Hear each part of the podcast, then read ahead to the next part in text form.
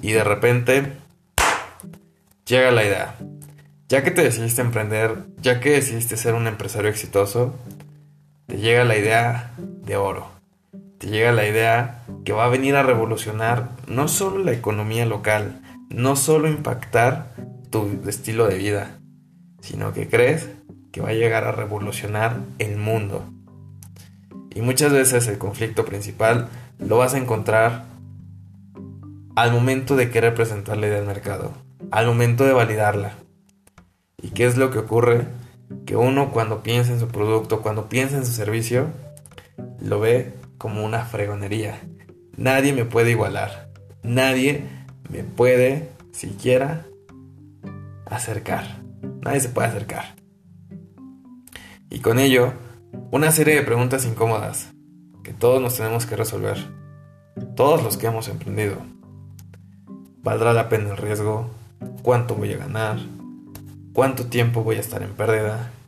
¿Cuánto tiempo me va a tardar posicionarlo? ¿Qué voy a hacer para poder sobrevivir? Para esto y muchas más preguntas es este podcast. El podcast enfocado al negocio. Bienvenidos al Emprendedor Hiperactivo. Yo soy Luis Felipe Gutiérrez y hoy estaremos revisando de la idea al negocio. Un podcast clave para cualquier persona que quiera ser un emprendedor. Quédate, que estás en casa.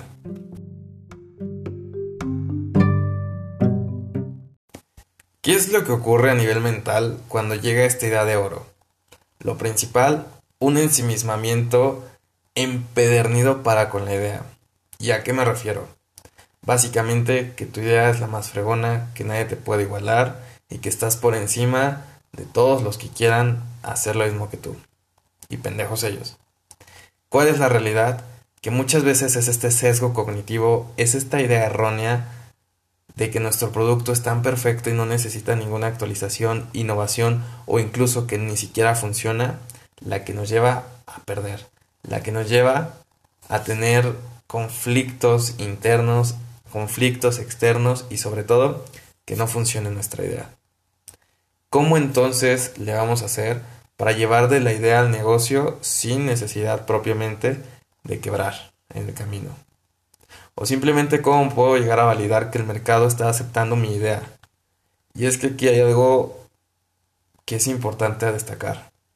El mercado no tiene un parámetro, no tiene como tal un ABC para que funcione. Claro, hay cosas que ya están probadas, entre comillas, y que pues puedes tener una un mínimo de certeza de que va a funcionar. Pero ¿qué es lo que ocurre? A veces productos tan innovadores, tan buenos, tan perfectos, que escapan siquiera de una realidad medioambiental, de una realidad de sociedad. Que la gente no sabe usarlos, que la gente le conflictúa el uso, etc. Y hay productos tan fregones que simplemente no jalan. A diferencia de algunas otras tonterías, como hace poco que se hizo viral lo de un pulpo reversible, un lado feliz y otro triste, pues bueno, eso no lleva mucha lógica, pero fue un hitazo. Quizá a vista de mercado no había razones para que tuviera el boom que tuvo, pero lo tuvo. Así que bueno, teniendo ese primer parámetro como base, el mercado no tiene un ABC. Y si bien podemos llegar a estudiarlo conforme su, su actuar, no es 100% seguro que siempre va a ser así. Así que, ¿cómo es que esto se va a desarrollar? Primero, tenemos que buscar una viabilidad del negocio. ¿Y cómo vamos a encontrar esto? Básicamente, estudiando cómo se ha comportado el mercado dentro del área en el que te quieres desarrollar o dentro del nicho al que estás atacando. Y por ello voy a poner varios ejemplos para que sea más accesible. Una de las de los sectores en los que yo me desarrollo y el que más me gusta o de los que más me gustan, mejor dicho, es el inmobiliario. Para nosotros poder desarrollar un fraccionamiento, lo primero que debemos tener en cuenta es el entorno. junto a este terreno, junto a este predio, ¿qué hay? Si hay naturaleza, si hay vistas hermosas, si hay exclusividad, ya sé el nicho al que voy a atacar. Y sería muy tonto de mi parte quizá poner viviendas de interés social en ese lugar. ¿Por qué? Por el simple hecho de que mi utilidad, viéndolo desde un aspecto empresarial, no va a ser igual a que si pusiera vivienda residencial ahí. Pero también sería un poco tonto de mi parte en una zona no tan agraciada, con poca accesibilidad y muchos conflictos sociales alrededor, querer llegar a imponer una vivienda residencial. ¿Qué quiero decir con esto? Básicamente que el primer punto de arranque es el entorno en el que lo quieres desarrollar, el nicho al que le quieres vender. Tener bien claro quiénes son las personas que te van a estar comprando. ¿Y esto por qué? Ayer lo platicaba, estaba en un café con unos amigos y yo le decía, mira, y, y pusimos el ejemplo tonto, pero yo creo que tan característico, de la película del lobo de Wall Street. El véndeme una pluma. Pues bueno, ya adentrando en el tema de los nichos, yo saqué una pluma y les dije, esta madre quizá no le salió más de 20 pesos desarrollarla, pero yo pagué una cantidad absurda de dinero para tenerla. ¿Y por qué? Por el simple hecho de que esta marca es, es especial, antifraudes, este registra los movimientos de tu mano y la personaliza demasiado. Para mí eso es fundamental, eso es básico. Y yo espero eso de mis plumas. Pero si me enterase que esta misma marca le está vendiendo el mismo producto a un nicho distinto y que le ofrece cosas similares a un precio menor, simplemente yo me alejo. O simplemente digo, bueno, compro la más barata. Y ya está perdiendo el nicho de la gente que podemos o queremos, o siquiera por obligación lo hacemos, comprar plumas en exageración de caras. Eso por poner un ejemplo. La viabilidad del negocio es fundamental. Sin ella, simplemente estás perdido. Vámonos a otro ejemplo. El tema de la necesidad, el tema de la demanda. Y esto es economía básica, la ley de oferta y demanda. No voy a meter quizá ahorita en la explicación matemática de la misma, pero es bien simple. Si hay una mayor oferta, entonces la necesidad es básica. ¿Y a qué se refiere este punto en específico? Que la gente pueda buscar, que la gente esté buscando, que la gente esté comprando tu producto o servicio. Y aquí voy a poner otro ejemplo. Hace poco, relativamente tendrá unas semanas que me salí de este negocio, teníamos un producto tan desarrollado, tan especializado, tan precioso, que no propiamente la gente lo llegaba a preferir por eso, sino que simplemente el mercado no daba para más. Llegamos a un punto que sobrepasamos al mercado y la gente no estaba dispuesta a pagar lo que siquiera nuestros costos de producción costaban. Lo más lógico para mí fue salirme. Un tema de que si bien sí teníamos contratos clientes, me representaba más desgaste, más desgaste que utilidad. Por lo que, bueno, lo preferí retirarme. Pero ¿a qué se enfoca esto? nos dedicamos tanto a desarrollar un producto, tanto a desarrollar una marca, que llegó un punto tal en el que topamos con el mercado, en el que nos dimos cuenta que sobre ese, sobre ese segmento la gente prefería pagar sobre volumen que sobre cantidad, digo que sobre calidad.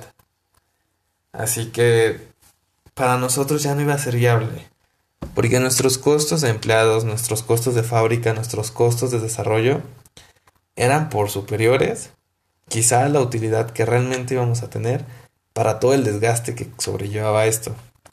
Por lo que a pesar de todo el tiempo de investigación, de tecnología, de desarrollo de tecnología, etc., pues bueno, lo más sano fue retirarnos. Y es que esa es una viabilidad muy interesante. ¿Cuánto están demandando tu producto? ¿Cuánto en la sociedad lo que tú estás ofreciendo. Y sobre todo ver el timing, que este es algo que a muchos emprendedores se les va. No es lo mismo que yo te hubiera vendido un cubrebocas antes de la pandemia a que te lo hubiera vendido justo estallando la pandemia a que te lo venda ahorita. Si te fijas y haces el ejercicio mental conmigo, hubo una curva tanto de crecimiento con su respectiva caída sobre ese producto en diferentes tiempos. ¿Y a qué se refiere? A la necesidad. Antes de la pandemia, nadie, nadie compraba un cubrebocas. Cuando estalló, se subió exponencialmente hasta los cielos.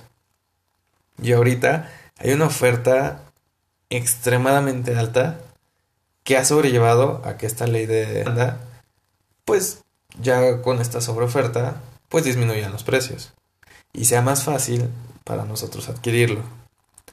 Pero si te fijas, las utilidades del negocio variaron y cambiaron antes, durante y después del timing perfecto.